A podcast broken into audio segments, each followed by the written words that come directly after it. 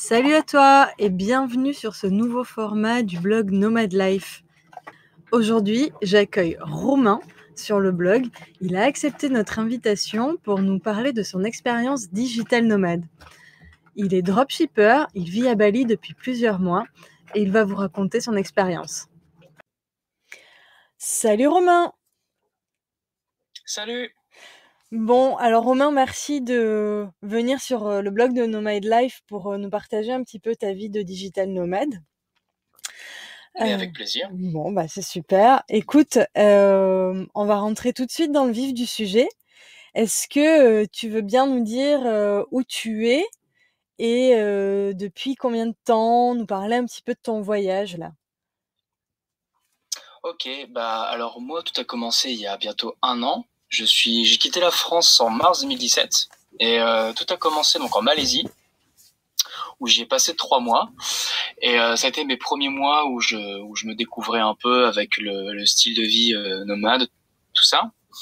Ensuite, je suis parti un mois et demi à Taïwan pour euh, poser mes bagages un peu plus longtemps euh, sur sept mois à Bali. Et là, je suis encore à Bali que je quitte dans quelques jours. D'accord. Donc du coup, tu es euh, nomade depuis euh, depuis 2017, c'est bien ça? Euh, bientôt un an. Ok, et donc tu as commencé ton activité avant de partir en voyage ou c'est venu après? Alors moi, j'avais d'abord quelque chose avant de quitter la France. Je, j'avais déjà une activité que, sur laquelle j'ai travaillé pendant plusieurs mois, qui a fructifié, et c'est avec un certain pécule fi- euh, financier, je me suis dit, je veux, je veux partir et puis vivre un peu cette vie de nomade. Donc j'avais déjà quelque chose avant de partir. Et Mm. j'ai travaillé tout au long de mon voyage.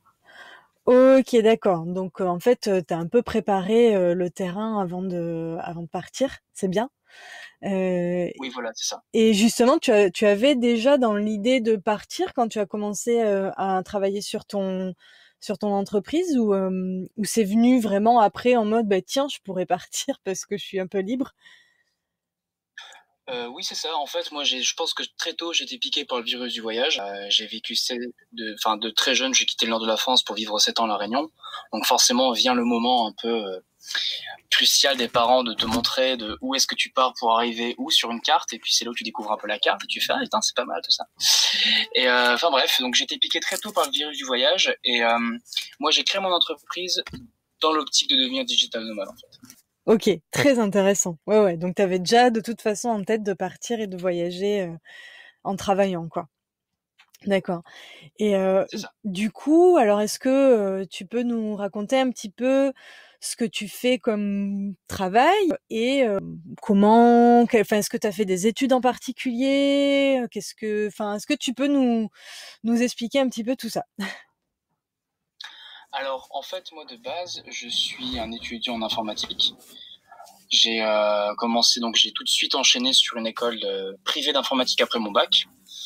Et là-bas, j'ai rencontré un, ami très proche, enfin un ami qui est très proche aujourd'hui, qui déjà commençait à faire un petit peu de, business sur Internet. Et euh, c'est lui, qui m'a initié à tout ça. Donc, on a commencé par de l'affiliation. Euh, ou alors, enfin, c'est l'affiliation, c'est où tu vas venir vendre un produit qui n'est pas le tien, mais tu vas devoir toi le marketer à ta façon pour euh, pour essayer d'avoir bah, justement de, convertir un trafic et gagner une commission sur le produit initial. Donc on a commencé par ça, tout en continuant nos études en parallèle, et puis euh, on est tombé un jour sur le dropshipping. Oh, C'était déjà en c'était déjà en 2016. Donc en 2016, on s'est déjà tous les, on s'est tous les deux lancés dans le dropshipping.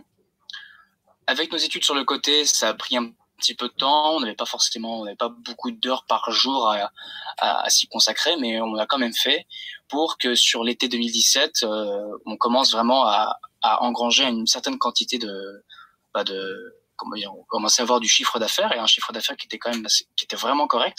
Donc euh, moi, en voyant ça et puis en découvrant un peu la puissance de la chose et du e-commerce, de tout ça, je me suis dit bon bah, moi je pense que je vais arrêter mes études et me concentrer uniquement sur ça. C'est ce que j'ai fait. Et euh, donc moi j'ai arrêté mon école euh, mon école d'informatique à la troisième année. Et euh, je suis resté six mois en France pour continuer à travailler sur mon entreprise et continuer à la faire fructifier. Et je suis parti du coup en début 2017. Ok. Donc tu n'as même pas terminé tes études en fait en informatique? Non, du tout. D'accord. Et, et, en fait, finalement, en soi, est-ce que les études d'informatique que tu as que tu avais entamées, elles t'ont servi pour ce business-là ou alors bon, les études servent toujours un petit peu, mais mais concrètement, est-ce que ça t'a permis de d'acquérir des compétences techniques pour créer des sites web ou ce genre de choses? Alors je vais dire oui, mais juste pour une seule chose en fait. moi de base, quand j'étais dans mon école d'informatique, euh, en informatique, aujourd'hui, on va avoir deux grandes écoles. On va avoir ceux qui vont s'occuper de faire, tu sais, tout ce qui est euh, networking, tout ce qui est les routeurs, euh, les, enfin anciennement les modems, tu sais, genre les routeurs, tout ça. Et les personnes qui développent. Et forcément, quand on quand on fait des, des sites e-commerce, le développement c'est quelque chose qui semble cohérent. Enfin, faut savoir un petit peu faire du développement web, ou monter des sites. Donc en fait, moi j'étais très mauvais en développement. Hein. C'était vraiment la quelque chose qui me soit arrivé dans ma vie. J'étais très mauvais à ça, mais au moins je savais correctement lire du code et puis faire des petites modifications par-ci par-là lorsque quelque chose me dérangeait sur mes sites. D'accord. Sinon, euh, c'est juste pour ça que ça m'a servi. Mais sinon, j'utilisais Shopify. Donc c'est aujourd'hui un CMS qui est euh, mondialement répandu pour le dropshipping, qui est euh, vraiment la solution la, la plus facile aujourd'hui pour pouvoir monter un, un site en quelques heures. D'accord. Ok, donc tu as un background un peu technique qui t'a quand même servi un petit peu, mais tu aurais très bien pu faire sans, si je comprends bien. Oui, Et finalement, en fait, les compétences qui te servent aujourd'hui à vraiment gagner de l'argent, comment tu les as acquises? Alors, ce sont des compétences que, que j'ai acquises à côté. Alors, je n'ai absolument suivi aucun cours pour, euh, pour ces compétences-là. C'est euh, tout simplement les compétences de marketing, enfin de marketing digital. Et notamment, moi, je suis, j'utilise beaucoup Facebook Ads, du coup. Et euh, ça, donc je commençais déjà depuis, depuis que j'ai 18 ans, je touche euh, au Facebook Ads. Donc aujourd'hui, j'ai acquis une certaine expérience. Et c'est cette, comment cette compétence qui me permet de monétiser mes stores et de, de, de me faire gagner de l'argent. Ok, d'accord. Bon, bah super, c'est super intéressant. Donc en fait, on peut se former soi-même en fait euh, au dropshipping, pas besoin d'intégrer un cours euh, spécifique ou, ou Alors, quoi que ce soit.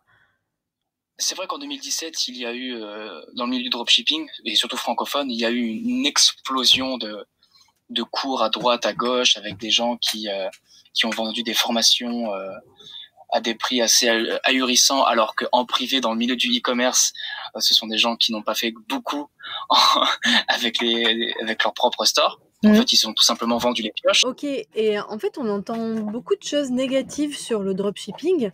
Euh, visiblement, pour toi, ça marche, donc c'est une réalité. Alors, est-ce que tu pourrais nous donner ton point de vue sur ça? Alors, bah justement, tout a commencé donc en 2017, quand le dropshipping francophone, il a littéralement explosé. Pour, euh, pour faire la comparaison, moi j'ai commencé en mi-2016 et à ce moment-là, en fait, il n'y avait que des ressources anglaises qui n'étaient disponibles sur le dropshipping. Donc moi, c'est par ce biais-là que je me suis euh, que je me suis formé. Hein. C'était avec des groupes, euh, des groupes, des groupes anglophones où les gens euh, donnaient de la, donnaient des tips, donnaient des conseils gratuitement.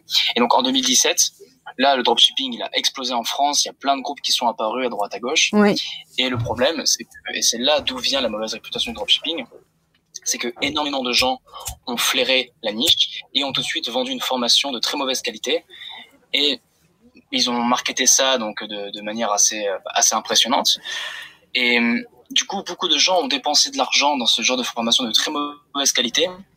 Et en plus d'avoir une, une valeur derrière qui était mauvaise, quand les gens ils ont appliqué, c'était encore pire. Donc les gens ont, ont perdu de l'argent dans la formation et derrière lorsqu'ils ont voulu acheter des, des, des, des Facebook Ads et aussi euh, des abonnements Shopify.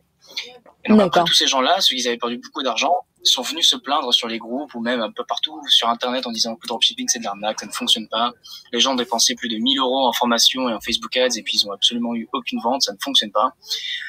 Alors que bah, tout simplement ce sont des gens, euh, bah, je pense à la, qui, qui n'ont pas un très bon fond, qui ont, qui ont vendu une formation de très mauvaise qualité. Et euh, c'est là d'où est venue en fait la mauvaise réputation. Ensuite, pour ce qui est du dropshipping, c'est un modèle économique qui est déjà euh, connu et très connu depuis déjà très longtemps. C'est tout simplement le fait de vendre un produit de quelqu'un et euh, d'être comme, comme un affilié en fait. C'est à peu près la même chose. Sauf que là, maintenant, ça peut se faire par Internet. C'est-à-dire que moi, je peux décider demain de vendre un produit d'un artisan polonais, comme je peux aller chercher le plus classiquement sur AliExpress et trouver des fournisseurs chinois. D'accord, ok. Donc, ça répond à oui, ça répond, euh, ça répond à ma question. En fait, le dropshipping a mauvaise réputation parce que malheureusement, certains ont flairé euh, la bonne affaire, on va dire, et euh, se sont précipités à vendre des formations hors de prix en promettant monts et merveilles.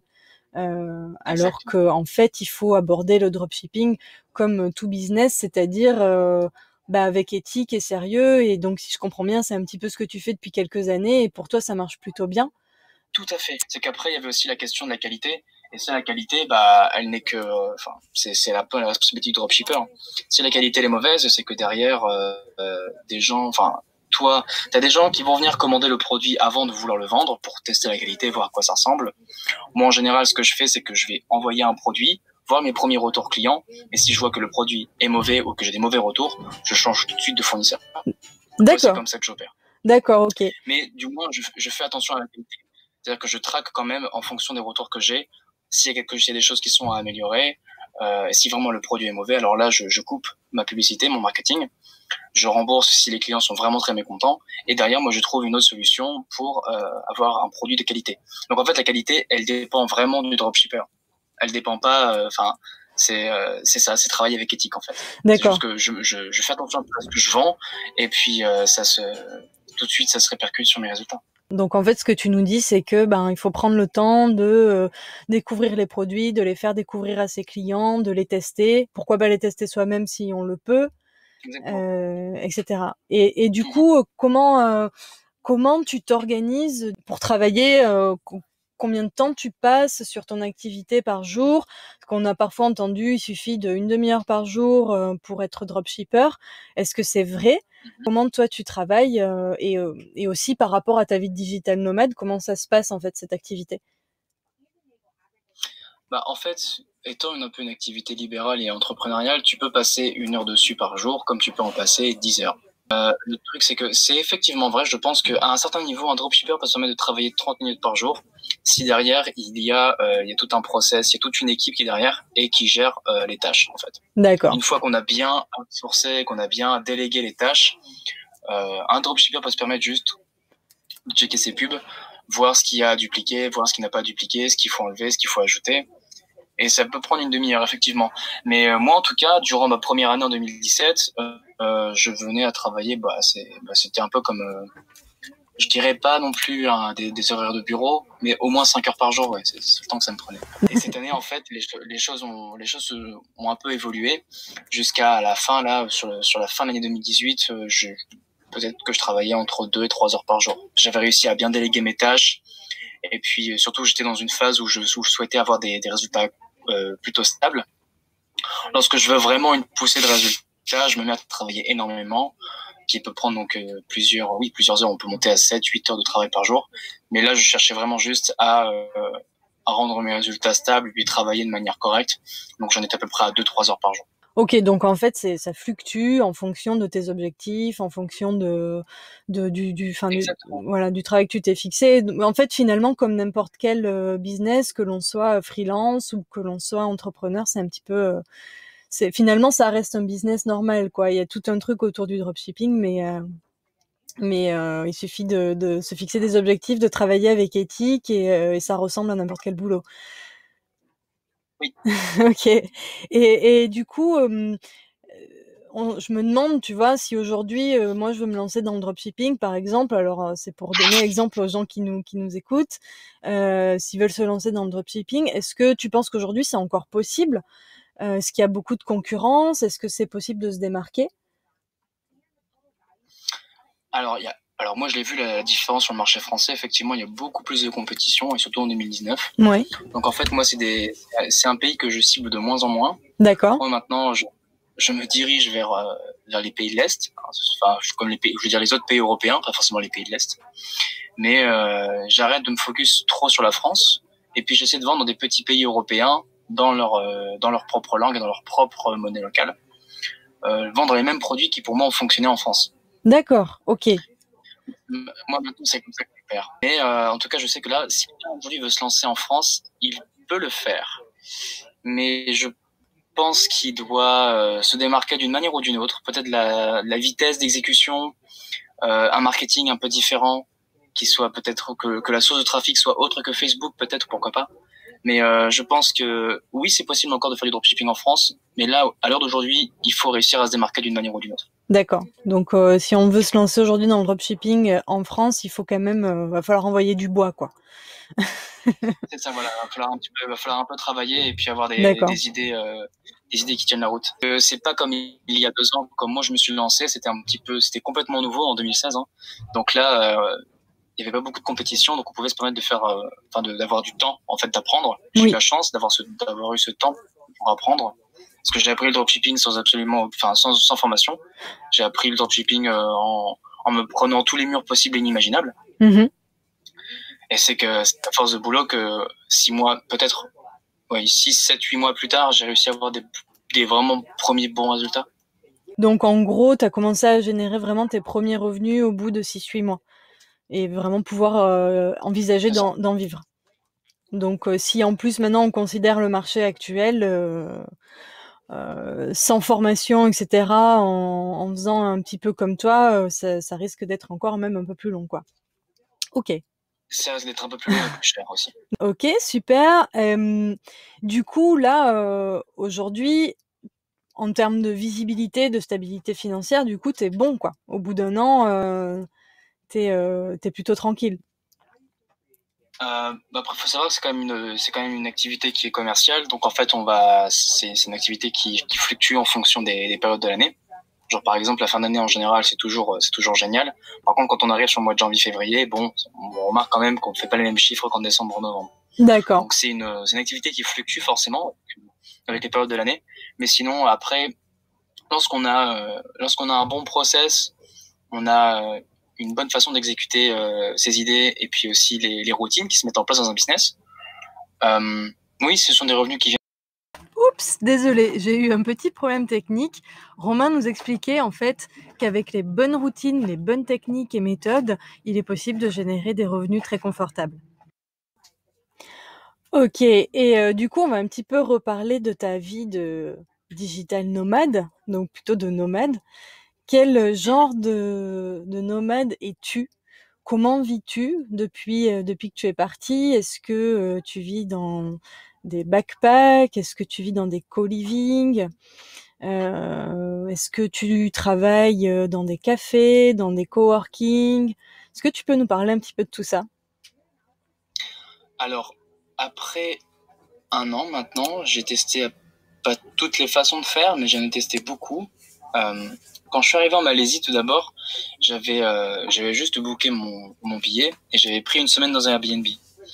Donc je suis arrivé sur place et puis euh, après ma semaine, en fait, j'ai demandé au propriétaire de savoir comment est-ce que je pourrais louer un appartement au mois sur euh, dans le bâtiment et puis il m'a redirigé vers un endroit où j'ai pu louer mon premier appartement pendant euh, pendant deux mois à, en Malaisie. Et donc là, je suis resté un petit peu. Donc euh, c'était vraiment deux mois à Kuala Lumpur, la capitale, et euh, je travaillais depuis mon appartement. Alors ma productivité était euh, elle était pas terrible parce que c'est une première erreur que j'ai apprise, c'est qu'il fallait pas que je travaille dans mon lieu de vie, en fait. c'est euh, quelque chose que j'ai retenu l'année qui vient de passer, c'est que j'ai beaucoup travaillé dans les endroits où je vivais et forcément on est toujours tenté de, s'affaler dans, le lit ou alors faire autre chose. Ça m'est arrivé plusieurs fois l'année passée. Donc ça c'est quelque chose que je pourrais déconseiller justement, c'est si vous voulez devenir digital nomade et travailler et de, de pouvoir voyager tout en travaillant, il faut travailler hors euh, l'endroit de vie en fait. Trouver un café, trouver un espace de coworking ou un endroit qui a de la free wifi tout simplement. Euh, dans un endroit qui vous est familier pour vous reposer, etc. C'est vraiment pas bon pour la productivité. Après, euh, je suis resté trois mois en Malaisie, donc j'ai fait deux mois euh, dans un appartement à Kuala Lumpur. Et après, j'ai fait un mois où euh, j'ai fait quasiment une ville tous les tous les cinq six jours. Et alors, quand on fait ça, la productivité, elle est elle est quasiment réduite à néant. En fait. on, on, est fatigué du voyage, on est fatigué de devoir s'adapter à un nouvel environnement. Alors c'est sûr qu'en plus on est très, on est très occupé parce que on veut euh, on voyage pas pour rien, on veut voyager pour euh, sortir, pour voir un peu les choses que cette ville a à nous proposer, euh, de, de, la nourriture qu'elle a, nous, qu'elle a à nous offrir, ce genre de choses. Et euh, durant ce mois euh, en Malaisie, c'était presque un mode vacances parce que j'ai pas beaucoup travaillé finalement. J'étais plus occupé à prendre des euh, prendre des bus, trouver mes, mes Airbnb, rester à l'intérieur ou même des hostels des fois, mm -hmm. des auberges de jeunesse. Et Donc durant ce mois-là, c'était très compliqué, j'ai quasiment pas travaillé. Donc euh, si on, en tout cas de mon, expérience, si on souhaite convier travail et voyage, je pense qu'il ne faut pas, euh, il faut pas voyager euh, tous les 5-6 jours. Il faut, faut, faut rester quelque part pendant un mois ou peut-être trois semaines, puis se déplacer euh, comme ça je pense que ce serait la meilleure façon de faire. D'accord. Et aujourd'hui, euh, je suis assez d'accord. Je, je, partage totalement ton ton point de vue parce que j'ai fait, enfin, j'ai fait la même connerie que toi au départ. c'est normal, hein, on est tout excité. Euh, bah, du voyage en fait parce que parce que oui euh, travailler euh, travailler forcément c'est super sympa de travailler depuis l'ordinateur mais euh, ce qu'on veut c'est la raison principale pour laquelle on, on entame ce, ce, nouveau mode de vie c'est pour les découvertes et le voyage et, euh, et c'est vrai qu'au début, j'ai, enfin avec Lucas, on a fait la, la, même erreur de bouger en fait régulièrement et la productivité et les résultats du coup suivent pas. Euh, et donc, bah, comme comme toi, en fait, à terme, on se rend compte et euh, on se pose, euh, on se pose en fait plus longtemps et ça ressemble beaucoup moins à un voyage comme on en a l'image au départ. Mais mais mais ça reste quand même un mode de vie un peu plus mouvant. Et du coup, aujourd'hui, tu, tu, comment tu, comment tu fais? Combien de temps tu restes sur place? Là, tu m'as dit que ça faisait un moment que tu étais à Bali. Euh, tu es resté au même endroit pendant plusieurs mois? Comment ça s'est passé? Alors en fait, j'étais à peu près à la fin de mon voyage en Malaisie. En fait, j'ai un ami qui venait de terminer ses études, bah, l'ami qui m'a introduit au monde de, du digital marketing, tout ça, qui lui avait réussi à, à convaincre ses parents de, de faire une, une, année sabbatique. Il allait me rejoindre en Asie du Sud-Est et il m'a dit qu'il allait me rejoindre donc en, en, juin, si je me trompe pas, mm -hmm. en juillet, pardon. Et euh, moi, à ce moment-là, j'arrivais à la fin de mon visa en Malaisie et il fallait que je trouve un, fallait que je trouve un pays dans lequel aller avant d'aller à Bali. D'accord. Bali, c'était un petit peu le point de rendez-vous et euh, donc du coup, je suis parti à Taïwan pendant un mois et demi. Et ensuite, j'ai retrouvé cet ami-là à, à, Bali. Et euh, au final, je suis arrivé dans une dans un espace de co-living. C'est comme ça que ça s'appelle maintenant. Euh, c'est une villa qui est euh, tenue par un Français et euh, qui aime mettre en contact un peu tous les entrepreneurs en ligne, freelancers, tout ça. Et donc, ils ont, il a à disposition plusieurs chambres. Et l'espace il est euh, équipé d'un espace de coworking à l'intérieur. Et donc tout est bien ficelé. Et j'ai découvert beaucoup de gens qui travaillaient dans mon domaine. On était à peu près équivalent en termes d'expérience dans le business. Et euh, bah, je me suis bien plu à Bali parce que maintenant ça fait sept mois que j'y suis. Bientôt sept mois. Et euh, donc du coup ce que j'ai fait c'est que j'ai juste changé de temps en temps d'endroit à Bali je suis resté à Bali j'ai pas bougé donc j'ai dû faire des visa run hein, pour pouvoir euh, rester sur le territoire d'accord et, euh, et voilà. Donc ça fait sept mois que je suis à Bali et euh, bah, du coup ça va se terminer d'ici quelques jours. Donc, et euh, c'était une très très belle expérience. D'accord. Du coup, tu as vraiment vécu l'expérience digital nomade euh, type entre guillemets, hein, sans, sans, sans aucune péjorativité. Je sais pas si le mot existe dans ce que je dis, mais vraiment voilà, partir à Bali, vivre dans un co-living avec d'autres d'autres digital nomades, etc. Euh, du coup, j'imagine que c'est super enrichissant. Oui, c'est enrichissant pour, euh, pour deux choses. C'est qu'en fait, ici à Bali, il y a donc, une activité par rapport à ça qui est assez, qui est assez impressionnante. Ouais. Il y a beaucoup de freelancers, il y a beaucoup d'entrepreneurs en ligne, un peu comme Chiang Mai, même si euh, pour avoir fait les deux, il y a quand même une différence qui est, euh, qui est assez frappante. C'est qu'à Chiang Mai, les gens, ils sont là-bas pour tenter leur aventure, pour tenter de devenir, euh, de commencer à générer de l'argent par Internet. D'accord. Et quand ils arrivent à Bali, en général, ce sont des gens qui ont déjà un business installé et qui ont l'expérience. Donc, euh, donc c'est vraiment chouette parce que pour le réseau, c'est super important. J'ai rencontré énormément de gens dans des dans des domaines complètement différents et certains dans mon domaine qui étaient qui, qui ont parfois pu me, me, donner quelques conseils ou voilà, on a, on a pu s'entraider comme ça. D'accord. Et euh, c'était très enrichissant, enrichissant de ce côté-là, oui. Ok, super. Et du coup, euh, du coup, donc là, tu me dis que tu vas quitter, euh, que tu vas quitter Bali. Alors, si, avant de te demander euh, quelle, quelle, est la suite du programme, est-ce que tu peux me dire euh, un petit peu le budget pour vivre à Bali en co-living et vivre cette expérience? Euh, Alors, en tout, moi, je ne pense pas avoir pris la plus, euh, la moins chère. D'accord. pour te donner une idée, je sais que c'était 700 euros par mois quand même. D'accord. Donc pour pour un endroit comme Bali, c'est assez c'est quand même un loyer qui est assez élevé. Mmh. Mais en tout cas, c'est les valait parce que j'ai rencontré beaucoup de gens. C'est maintenant aujourd'hui, ce sont des amis et puis on, On a passé de très bons moments ensemble. Mais euh, je pense vraiment qu'à Bali, c'est même un endroit.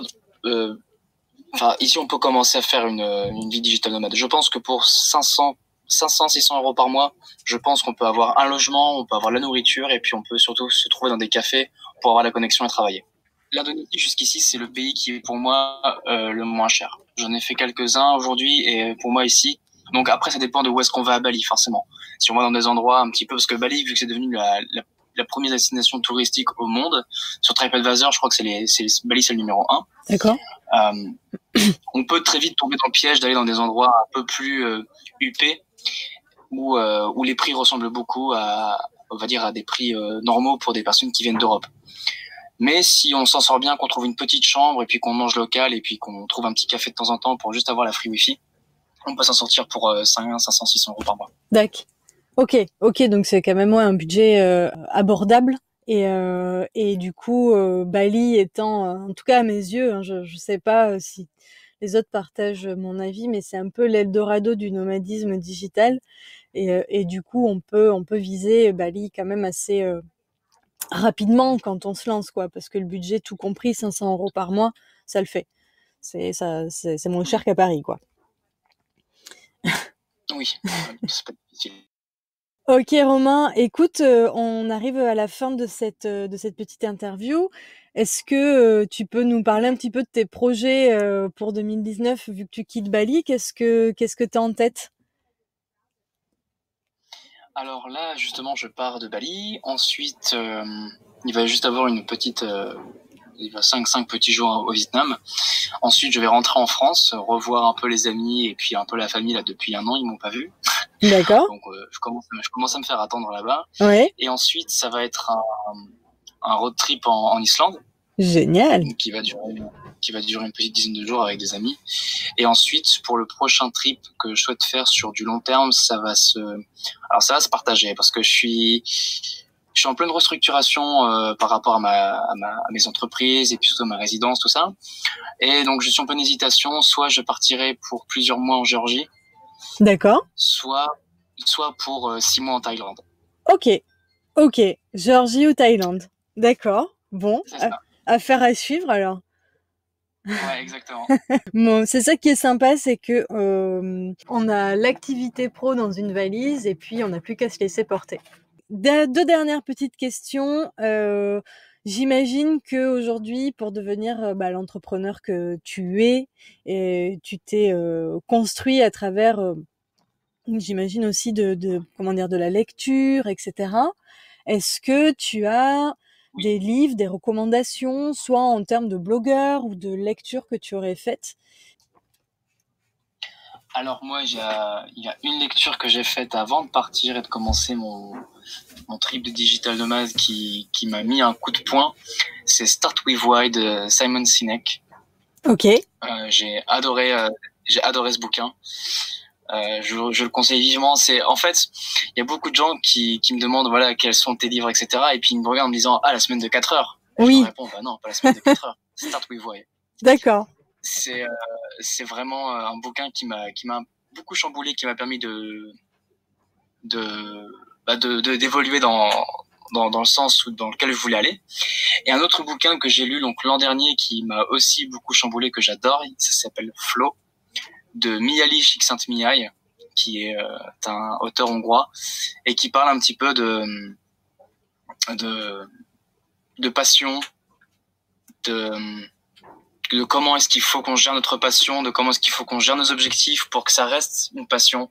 Et euh, c'est un bouquin qui est très très intéressant d'un côté psychologique et aussi d'un côté entrepreneurial.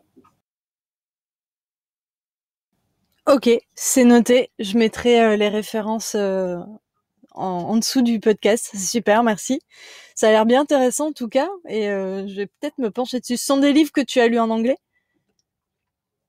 Euh, oui. D'accord. Euh, alors le Start with Why, je l'ai lu en anglais. Par contre, euh, Flow, j'ai essayé de le lire en anglais. C'était vraiment avec un anglais très très compliqué que je n'arrivais pas à comprendre. Donc il y a la version française qui est tout aussi bien. Ok, je te remercie. Allez, dernière petite question. Euh, Est-ce que tu aurais un conseil à donner à quelqu'un qui veut se lancer aujourd'hui, euh, et particulièrement dans le dropshipping, mais se lancer peut-être aussi de manière générale en tant que digital nomade? Moi, je pense qu'il ne faut pas partir de là où on est avant qu'on ait une activité qui, qui rapporte euh, un, pécule. Je pense pas, que ce soit la bonne façon de faire, de partir et euh, de se dire voilà, il faut que je me débrouille dans euh, les mois à venir pour générer de l'argent. Je pense que c'est la mauvaise façon parce que si c'est le cas et que vous débutez une activité, que ce soit le freelancing ou même le dropshipping, il y a toujours un temps d'apprentissage qui peut être plus ou moins long, tout dépend des, des individus. Mais je pense qu'il faudrait vraiment d'abord rester chez soi et puis de travailler sur une petite entreprise, que ce soit euh, une activité entrepreneuriale ou du freelancing, et qu'une fois que cette activité rapporte, là, on peut se permettre de penser en se disant, bon, c'est quand ma prochaine destination? Super, super. Très, bonne, euh, très bon conseil que je recommande aussi régulièrement euh, dans mes articles de blog.